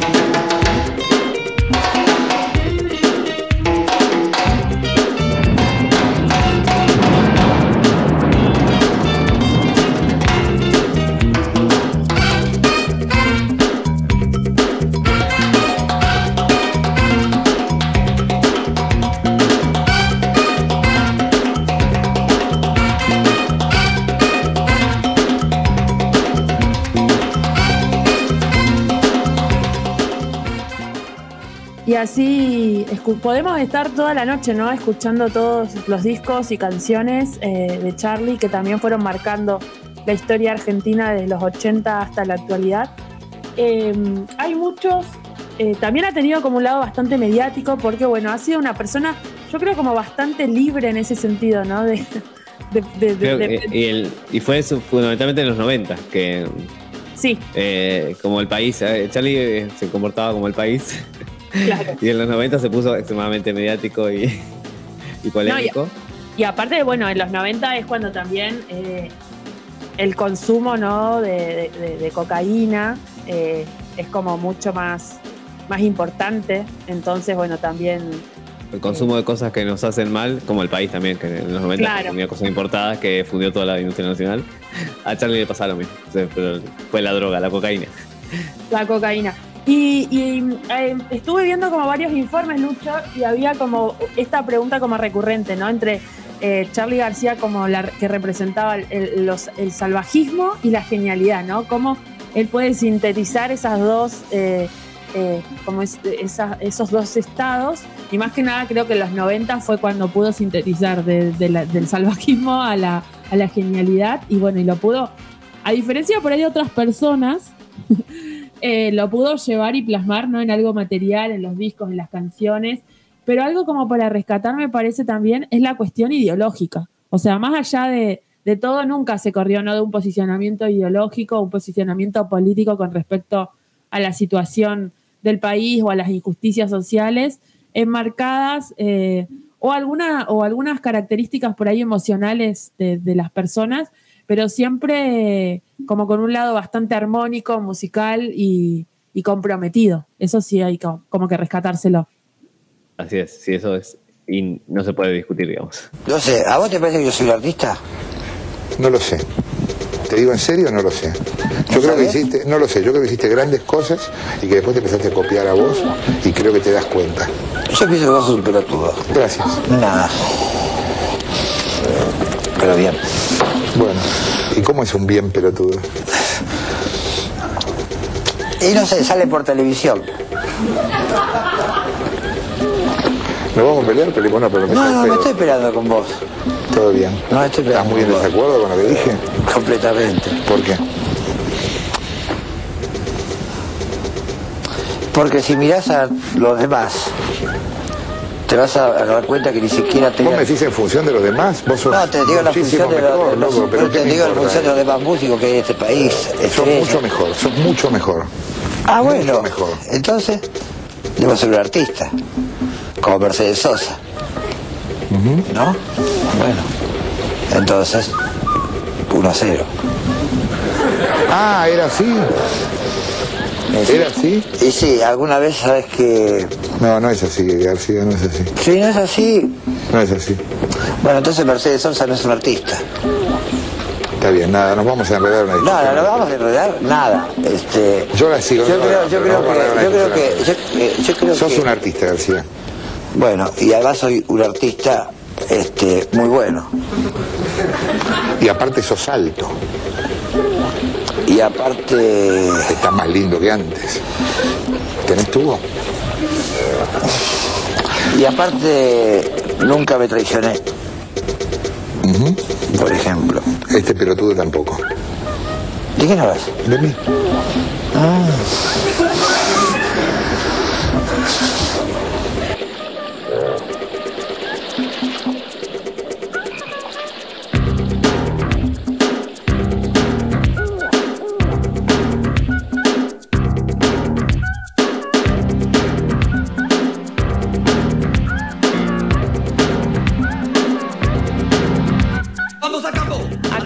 Discutiendo fuera del aire con Luciano porque queremos meter todas las canciones y no podemos. Pero No, nos da dos horas. No, no, no nos van las, las dos horas, aparte tuvimos entrevistas en el medio. Eh, estamos escuchando de fondo el rap de las hormigas a pleno para poder bailar. Si algún día hacemos una fiesta lo tenemos que poner, ¿dale? Dale, pongamos algo de, o algunas de Charlie bailables. Bueno, eh, veníamos contando de, de este festejo que se hizo en el CCK de Charlie García el sábado 23, pero el viernes 22 de octubre también estuvo, eh, pasó por una radio emblemática también de la Argentina, que podemos estar como un poco acercados o no, pero es la Rock and Pop. No, Sí, Sí, la rock and pop. No, no. La no, Eh, porque la ya no pop. está más la rock and pop, la pop. Es la Eh, pop. En el programa de Petinato, eh, donde le preguntaron por, su, por sus nuevas producciones. Ahí Charlie es, eh, es otro Charlie, ¿no? Ya ahora con, sus 70 años. Cuenta que escucha mucho o ve mucho YouTube. eh, que le gusta ver mucho eh, cómo las personas de otros países también eh, se emocionan o qué les genera sus canciones. Viste que hay como muchas personas de otros lugares que hacen reacciones a eh, elementos por ahí de la Argentina o de otros países. Eh, he visto algunos españoles que hacen eso. Eh, entonces, bueno, también les genera así como mucha, mucha emoción, decía, eh, que también les sorprende esto de que cuando la gente lo escucha de otros lugares dicen, es un tremendo músico, ¿cómo no es un músico reconocido internacionalmente? Y bueno, también contaba algunas experiencias que tuvo en un, algún encuentro con los Rolling Stones eh, y que está trabajando en, uno, en un nuevo disco que se llama La Lógica del Escorpión. Es un nuevo disco que va a salir a futuro. Eh, quienes hemos nacido bajo la luna de los escorpiones, en estos, en estos signos zodiacales, eh, bueno, viste que es como un signo como que se plantea bastante enigmático, entonces él plantea que no existe en realidad una lógica, sino que es más que nada suerte también lo que lo ha motivado eh, y lo ha llevado a trascender ¿no? en la música. Así que bueno, vamos a esperar con ansias la lógica del escorpión, las nuevas producciones de Charlie, que seguramente van a ser mucho más modernas porque todos estos, eh, todas estas cosas que escucha de YouTube, los traperos y demás, también le deben... eh, No, que Charlie compone con la última maquinaria del momento, o sea, ahora Claro. está con, con el iPod componiendo, antes componía con las máquinas que, existían, que eran modernas en su época. Claro, Eh, sí, sí, siempre es como- un adelantado o un, Sí. o un contemporáneo verdadero, ¿no? Sí. Nunca es un viejito eh, tocando el instrumento del año de cuando era joven. Eh, y eh, te queríamos, queríamos cerrar con, porque ayer, les cuento, estamos grabando el, el programa este, todavía no fue, pero ayer fue cumpleaños de, de- Tuvimos un cumpleaños en la rosca, ¿o no? Ay, sí, es verdad. Pero eh, porque estamos, nos cuesta ubicarnos porque estamos grabando antes del, del día, pero cuando te lo escuches ya pasó. Así que te, te queremos un regalo de cumpleaños y un tema, el tema que pidió Lidia, que lo escuchaba, nos, nos contaban, lo escuchabas desde muy chiquita. Y que eh, creo que es un buen tema para cerrar este programa y saludarte por tus 18 añitos. 18, Sí. ¿no? ¿Cumpliste? Die- 17. 17 añitos. Eh, de que estás acá en, el- en la casa que estás viendo ahora. Son 28 que estás viendo en Fisque y te viste ya de grande. No, pará, que tengo la edad de Charlie, si no. Pero esta canción que me, que me estás regalando, Lucho, me hace acordar primero mucho a mis hermanas, que fueron unas de las personas que me, me llevaron a escuchar rock nacional, y a Charlie García y a Fito Páez. Eh, y como te decía, eh, Mr. John, eh, cuando la escuchaba, yo me imaginaba como toda la escena. O sea, tenía como la película hecha en mi cabeza sin haber visto, no sé, el tenías video el, ni el nada. videoclip en la cabeza. Sí, lo creé yo sola. Bien, lo que puede la música, ¿no? Y la imaginación y cuando no había internet y tantas Y pantallas. sos que- línea, sí. Claro, que nos cortaban la imaginación. Eh, que no nos cortaban la imaginación en esa época. Claro. Eh, entonces nos despedimos hasta el próximo martes. Nos despedimos hasta el martes. Le recordamos que estuvo aquí en, en La Rosca eh, Cintia Jara, eh, Gastón Acosta. Saludamos a Sandy Giles que está en los controles. Y si nos quieren contactar o seguir, pueden hacerlo a nuestro Instagram o Facebook, La Rosca Radio. Bien, o escuchar todos los programas a través de eh, Spotify o cualquier otro podcast que ustedes, otro canal de podcast que ustedes tengan. Nos escuchan ahí, pueden escuchar las entrevistas, etcétera, etcétera. Hoy no tuvimos agenda cultural porque no, no quisimos, eh, porque queríamos hablar de Charlie. Y nos vamos entonces escuchando a Mr. John. Mr. John, regalo para Lidia, que ayer, lunes, fue el cumpleaños. Y nos. eh, feliz cumpleaños. Y no, no, no- no me digas gracias porque todavía no, no es el momento. Cuando estamos grabando, todavía no pasó el cumpleaños. Por eso Todavía no me puede no. decir gracias. Eh, y nos vemos, nos escuchamos el próximo martes aquí en Antena Libre 89.1, la rosca radio del programa que trae suerte. Ah, remito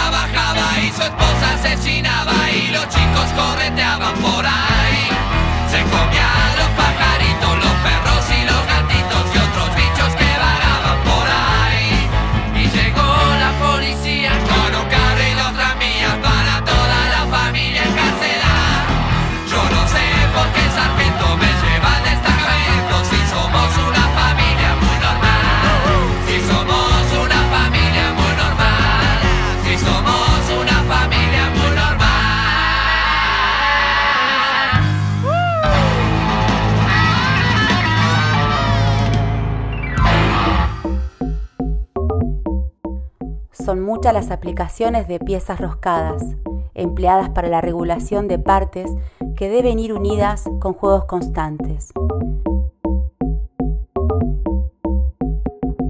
Sí, ya sé, no entendiste nada. Nos pasamos de rosca. Seas tornillo, tuerca o ninguna o ambas, te esperamos en la próxima vuelta de La Rosca Rosca.